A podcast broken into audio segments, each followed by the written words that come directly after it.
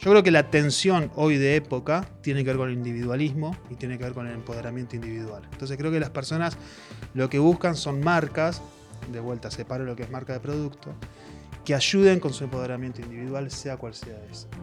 Por eso es que buscan marcas que en un punto los reflejen, los representen, porque de esa forma terminan siendo aliados de sus creencias. Hola, yo soy Martín Córdoba, fundador de You Are the Lab y cofundador de la sociedad y hoy vamos a tener una menuda conversación sobre uso de data y comportamiento del consumidor acá en Menudo Podcast de APAP. Hola Martín, un gusto tenerte aquí en Menudo Podcast para hablar sobre este tema tan interesante, el uso de datos y que cada vez cobra mayor importancia. Muchas gracias por la invitación y contento de estar acá. Pues empecemos de una vez a hablar sobre, sobre estos temas. En una encuesta global de aproximadamente 646 ejecutivos, gerentes, profesionales de diferentes industrias, han dicho que han notado un cambio significativo, aunque sutil, en la toma de decisiones utilizando el análisis de datos.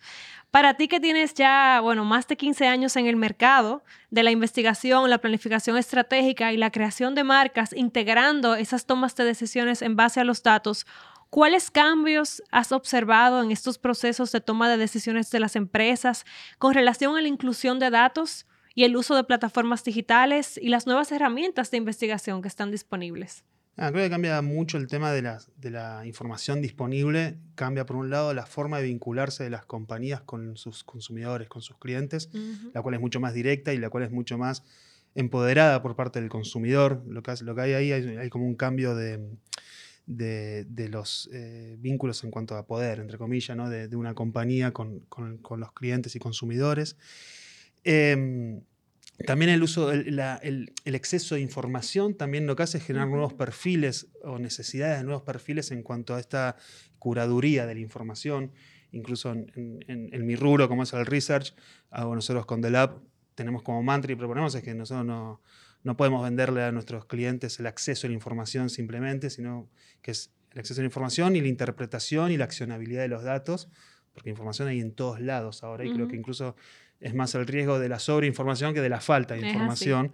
Entonces eso también ya cambia la forma de, cómo se utiliza la información, de, las agencias de research. Entonces cambian los vínculos, cambian las, las necesidades de los perfiles. También hay un conocimiento mucho mayor, lo cual permite eh, mucho mayor respecto a los consumidores, sus tensiones, lo que necesitan, lo cual permite procesos de innovación más eficaces o deberían permitir procesos de innovación más eficaces. Y también, por último, creo que impacta en cuanto a las cuestiones de liderazgo dentro de las compañías. Em, creo que hoy más que gurús que planteen, este, que tengan este, ese instinto, demás, que obviamente es muy útil y sigue siendo importante, creo que también hay tanta información hoy que hay una cuestión mucho de, que impacta en la forma del liderazgo. O sea, creo que hoy las personas esperan de sus líderes eh, esta, esta, mirada más este, de, articulación de la información, de cómo llevar esos caminos, pero no tanto esos este, gurús que decían que bajaban todo y decían esto es por allá sí o sí, no sé cuánto. Hoy está mucho más compartida la información y creo que eso también impacta. Entonces, creo que impacta en la forma de liderazgo, en, el tipo de recursos que uno necesita para la interpretación de los datos, en la forma en la que se vinculan las compañías con los consumidores. Creo que cambia mucho el juego en realidad.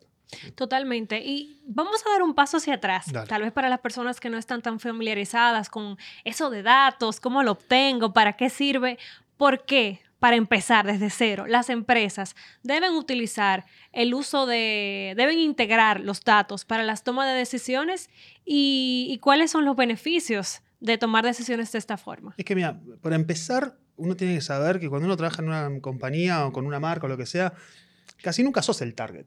O sea, nunca sos el consumidor, porque eh, yo qué sé, si no, solamente podrían trabajar aquellas personas que son exactamente el consumidor al que el producto le abre, el producto va. Entonces ya cuando no sos el target, hay una distancia entre lo que haces y a la persona que tenés que impactar. Y esa distancia se, llena o con prejuicio o con información. O sea, no hay otra forma de llenar esa distancia. Si yo tengo un producto para adolescentes y yo no soy un adolescente, esa distancia la, la, lleno con lo que yo entiendo que es un adolescente o con información que me haga entender lo que es un adolescente hoy en 2022 en República Dominicana. Ese es como el primer paso y, y clave de esto. Y luego también es entender los impactos de lo que estoy haciendo, ¿no? Que tiene que ver con eso, cosas más básicas, de medir cómo está impactando esto y demás. Porque también las, las, compañías hoy no pueden tener solamente una métrica comercial de ventas y demás. Hay una cuestión de lo que se llama salud de marca o de métricas de marca, que son muy importantes, porque todo esto que hablábamos al inicio de cómo se cambian los vínculos entre las marcas y las, y las personas, hacen que hoy las exigencias de las personas hacia las marcas no tienen que ver solamente con, no es con el producto, no es que una marca se vincula con el producto. Una compañía no se vincula solo con el producto, una compañía se vincula con el producto y con la marca, que son cosas diferentes. Entonces, la información también te ayuda a entender esas cuestiones, a entender cómo está tu marca hoy, qué tan relevante es, qué estás haciendo, qué tanto es el retorno que estás teniendo las cosas que hacen. Entonces, no tener data es, actuar a ciegas y encomendado al destino y a la buena fe y al optimismo, lo cual en un negocio no es recomendable. ¿Y cómo navegar en este escenario cuando también el consumidor está cambiando constantemente, cuando esos datos no son eh, estáticos? Exacto, eso está buenísimo lo que decís, porque hoy en día los cambios son mucho más veloces y mucho más profundos. Entonces, ahí entra, siempre volviendo al primer punto, de que la data por sí misma no te salva de nada, entra la interpretación. Y creo que cada vez es más necesario la interpretación también cualitativa, la capacidad de interpretación cualitativa, para poder entender esos cambios. Yo creo que eh, las personas cambian eh, los comportamientos, cambian las herramientas que te permiten expresar, pero hay tensiones humanas que son muy básicas y que nos acompañan desde hace miles de años. Y lo que hay que entender muchas veces son esas tensiones que están jugando, que lo que van cambiando es la forma de expresarse. Entonces creo que la, la interpretación cualitativa, la interpretación de la información, el poder tener esa mirada de largo plazo también, eh, los conocimientos de las ciencias sociales para este tipo de tareas, eh, son las que hacen que sea útil eh, la, lectura de, esa información, porque si no lo que decís vos, hoy mido una cosa y quizás en tres meses cambió por completo. Y eso, es real. Buenísimo eso que dices, porque cuando mencionas la interpretación cualitativa de los datos, eh, porque todas las empresas están generando datos constantemente. Lo que pasa es que no siempre saben cómo capturarlo. Una vez lo identifican y lo capturan, ¿cómo dentro de estas interpretaciones influye el contexto, lo que está pasando fuera de la empresa? Eh, y que no siempre salen los datos. Mm, total, es que hay, muchos tipos de datos. Hay, datos son métricas que uno va midiendo y que nada, no, no tienen mucha más lectura que la que estás viendo ahí. Pero en cuanto son aquellos datos que uno utiliza para mm, el conectar, para vincularme con mis clientes y construir marca, la interpretación es clave. O sea, sin eso no eh, quedamos en un nivel muy superficial, muy arriba, donde eh, todo lo que hagamos no, va a tener impacto.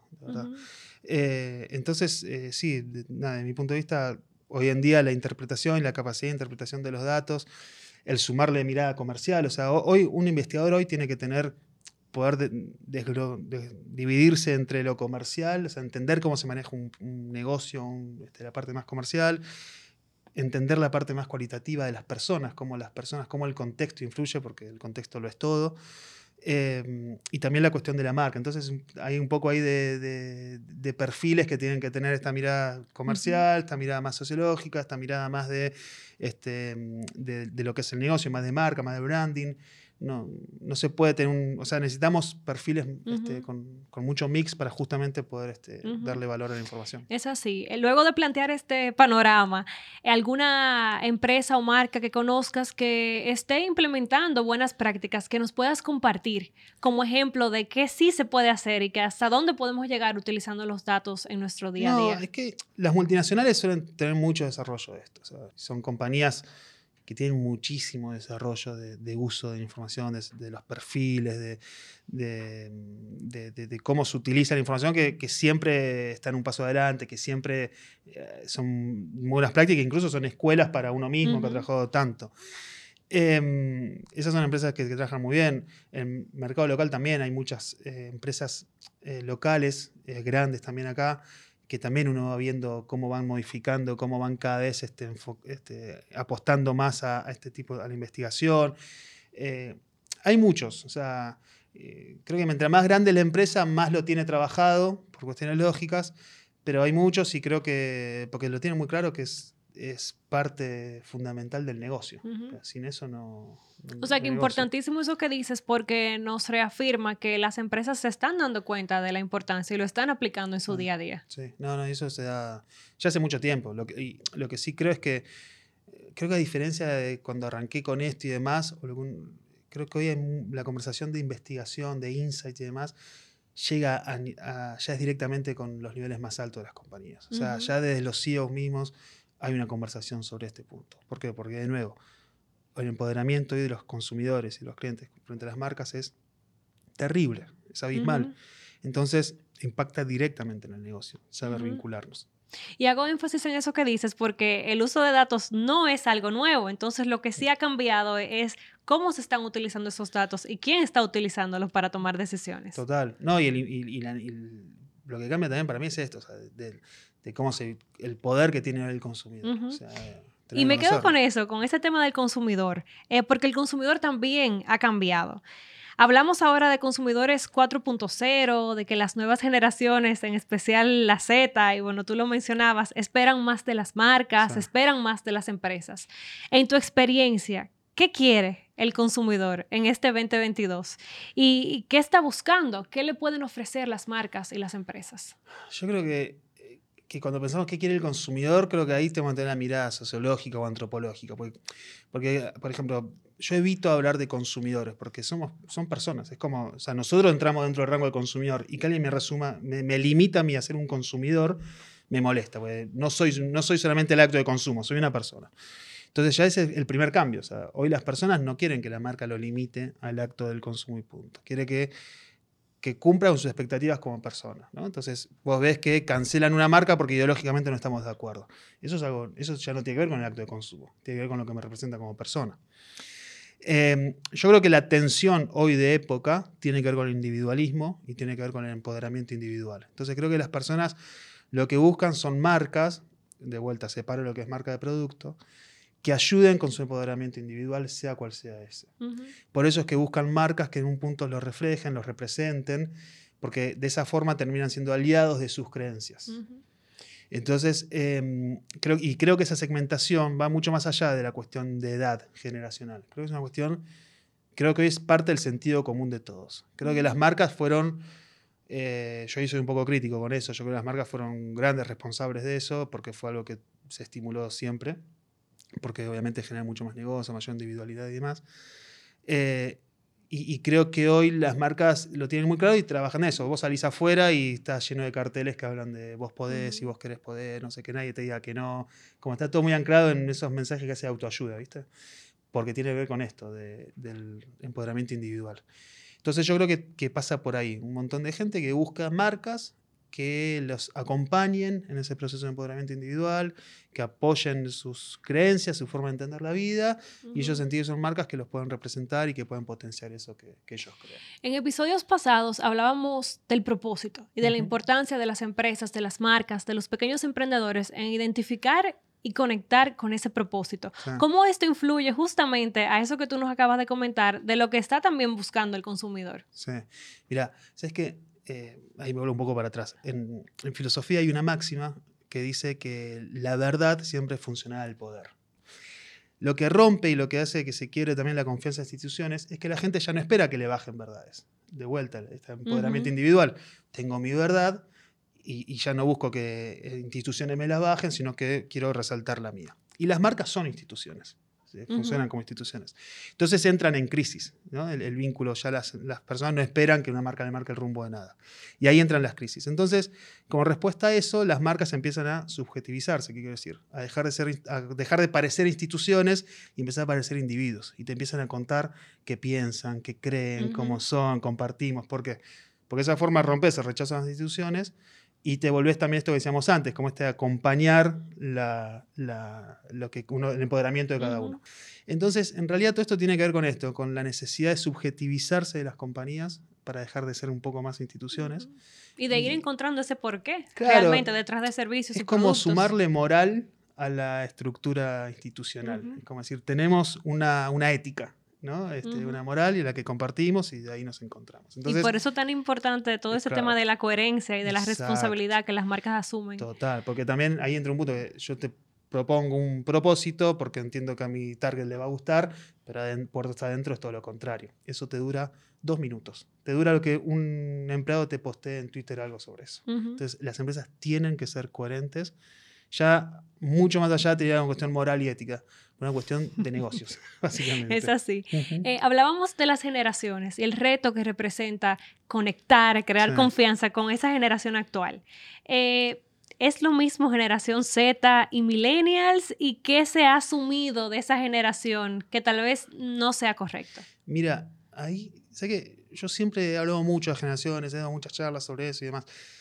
Pero ahora estoy en una etapa en donde creo que ya no, no lo tengo cerrado, todavía sigo pensando y estudiando, pero... Y reflexionando. Y reflexionando, pero creo que ya es, es muy, creo que es inconcluso hablar de generaciones hoy en día.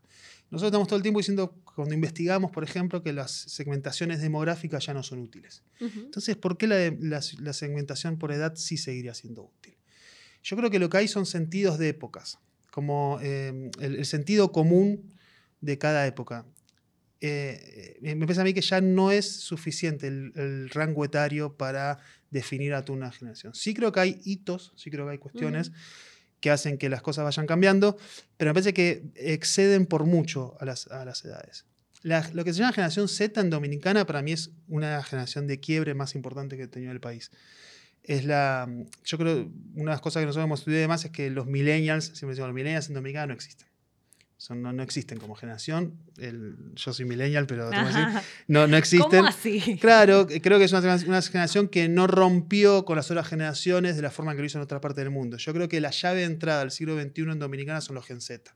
Creo que son la primera generación que traen problemáticas rupturistas. Y tiene sentido porque, por ejemplo, es la primera generación dominicana que nace en un país urbano porque la República Dominicana hasta el 2002 tenía mayor eh, igualdad de población rural y urbana. Recién a partir del 2002 empieza a tener mayor población urbana. Eso, por ejemplo, cambia todo. Es una, es una generación que nace con un crecimiento sostenido del PBI durante 15 años, eh, que también cambia todo. Entonces, esas pequeñas cuestiones, mucho más este, eh, estructurales, generan que sea una, una generación con otros tipos de exigencias, otro tipo de realidades eh, más alejada de la idea de la tradición, eh, tiene otros tipos de enfoques. Entonces sí creo que es una generación de muchísimo quiebre, es una generación donde nosotros, por ejemplo, sí vemos cómo a las marcas les cuesta mucho, mientras que con los millennials no había tanto problema con eso, nos asustamos un montón, pero la verdad es que no fue tanto el cambio, pero los Z sí, y, y lo que vienen después. Lo que yo digo también es que quizás el error es pensar que eso se termina entre hasta los 24 años. Y no, la influencia hoy en día es, total, es mayor. Entonces, em, por eso yo lo que sí creo lo que hay son climas de épocas o sentidos comunes de épocas que impactan a muchas generaciones, o puede impactar a muchas generaciones, y que después lo que hay son segmentaciones en este sentido dominante de cada época que están cerca o tan lejos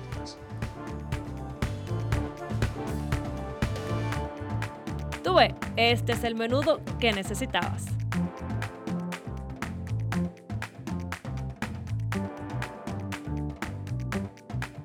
Hola, soy Ivana y estás escuchando Menudo Podcast. Independientemente de la generación, hay algo que, lo has mencionado varias veces y es la importancia de conocer al consumidor. Eh, ¿Cuáles herramientas, modelos, metodologías se pueden utilizar para este proceso de conocer al consumidor, especialmente para las pymes o las empresas más pequeñas que tal vez no tienen ese presupuesto para una investigación de mercado o algo más riguroso? Mira, hoy en día hay un montón de técnicas, la verdad es esa, y para las pymes abren un montón de posibilidades. Todo lo que es el mundo online, digital, por ejemplo, full pero incluso hay muchas cosas, herramientas por WhatsApp que se hacen, que son súper interesantes. Este, y después herramientas también de observación, de compartir, o sea, depende de las problemáticas que tengan.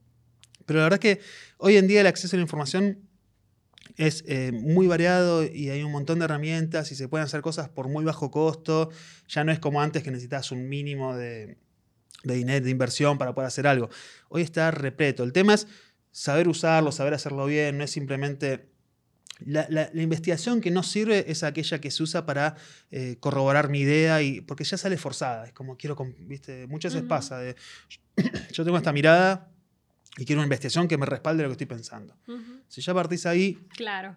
algo va mal. Entonces yo creo que es una cuestión de, para las pymes, lo que le diría es, hay un montón de herramientas, el tema, la clave es eh, tener claro qué quiero ir a buscar, qué es lo que necesito, y después creatividad hoy en día es mucho más flexible con la, investigación. Mencionas la palabra creatividad y esa palabrita aquí nos encanta.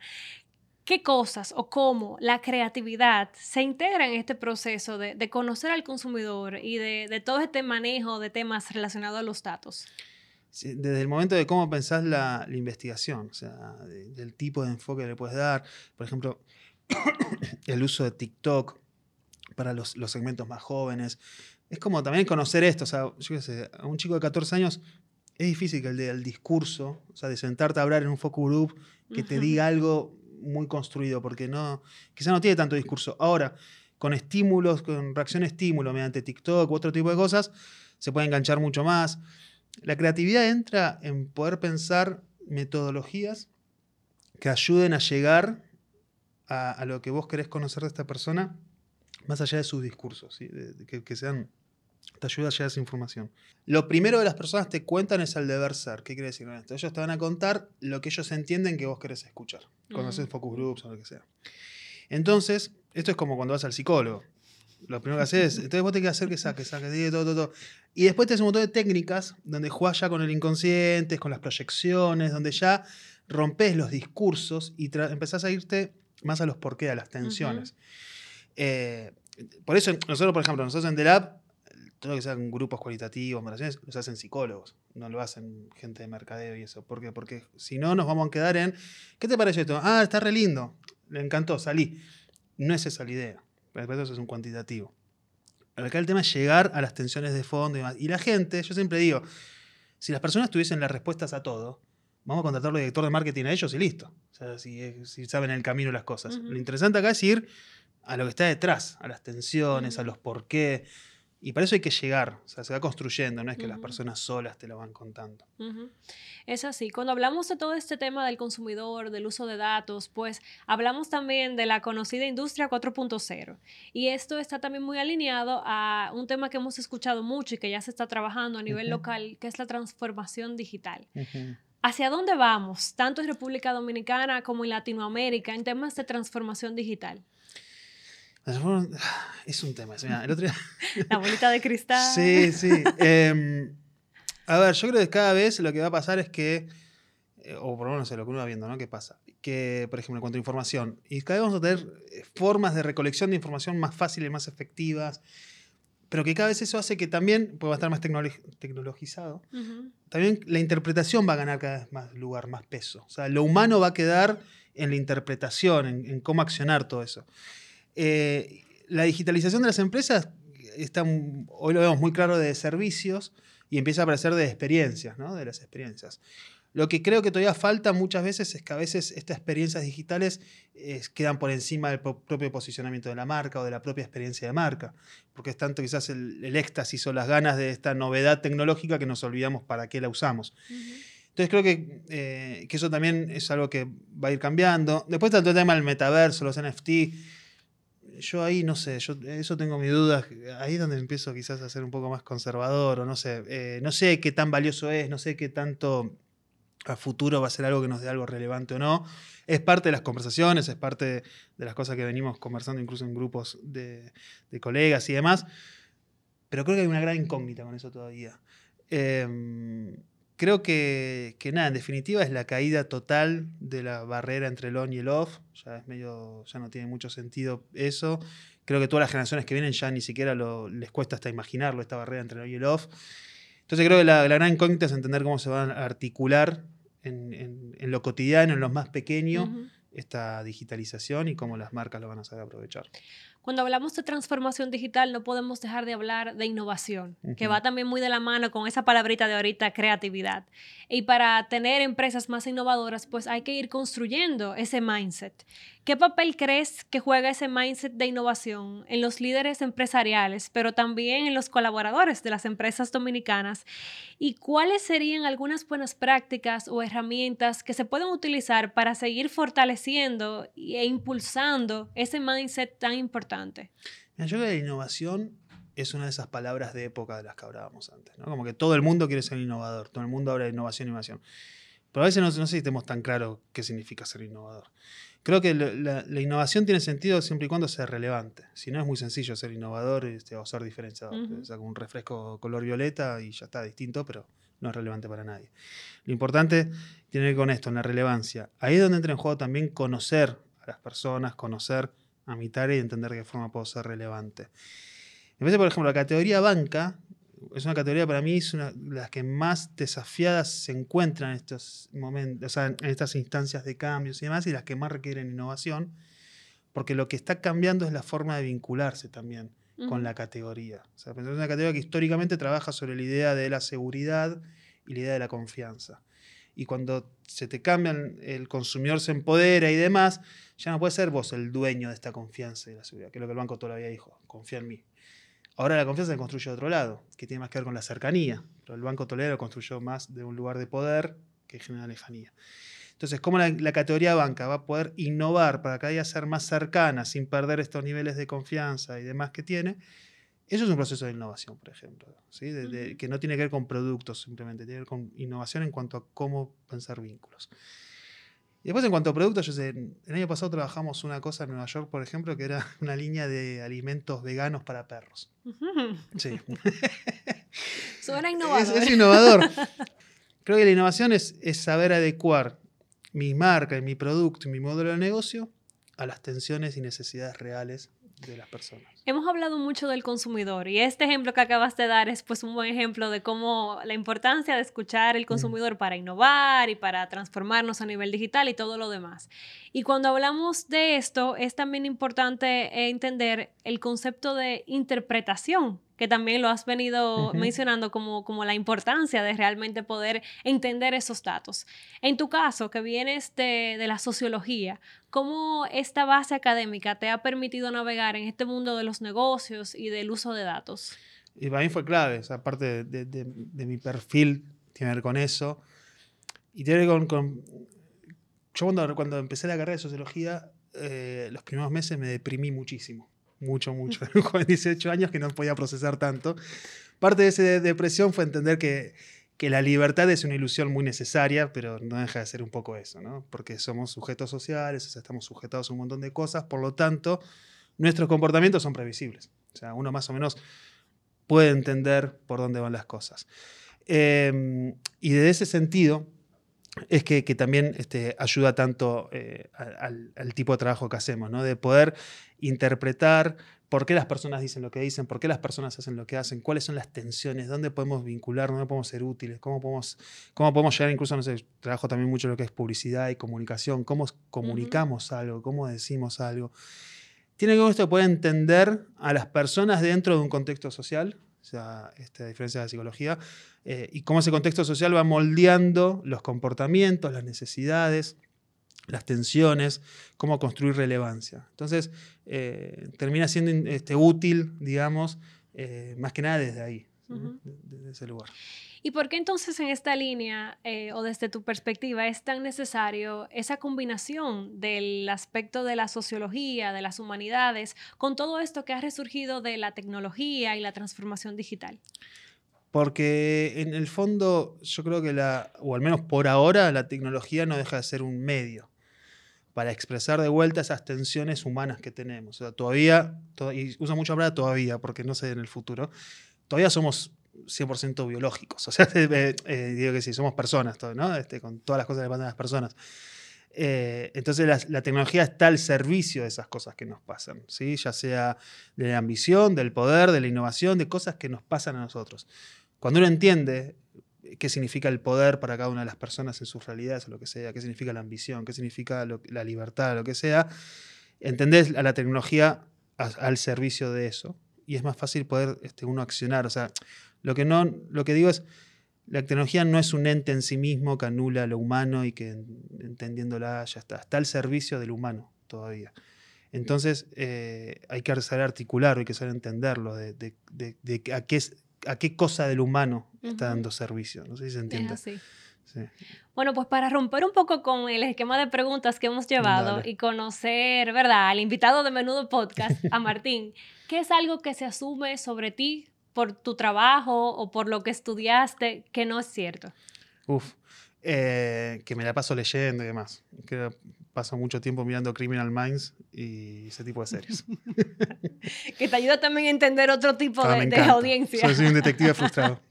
Buenísimo, Martín. Bueno, pues muchísimas gracias por compartir con nosotros en este espacio. La verdad que informaciones valiosísimas para empezar a reflexionar, a investigar un poco más y a tener a nuestro consumidor siempre en mente a la hora de tomar decisiones. muchas gracias a ustedes por invitarme. Este, encantado de estar acá, así que nada, muchas gracias. Igual a ti.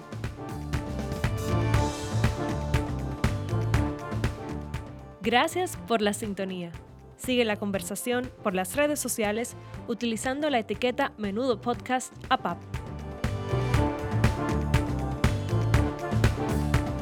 Menudo Podcast es un podcast de la Asociación Popular de Ahorros y Préstamos, una caja de herramientas, de conocimientos con valor que aportan a tu productividad y bienestar. Estás escuchando Menudo Podcast.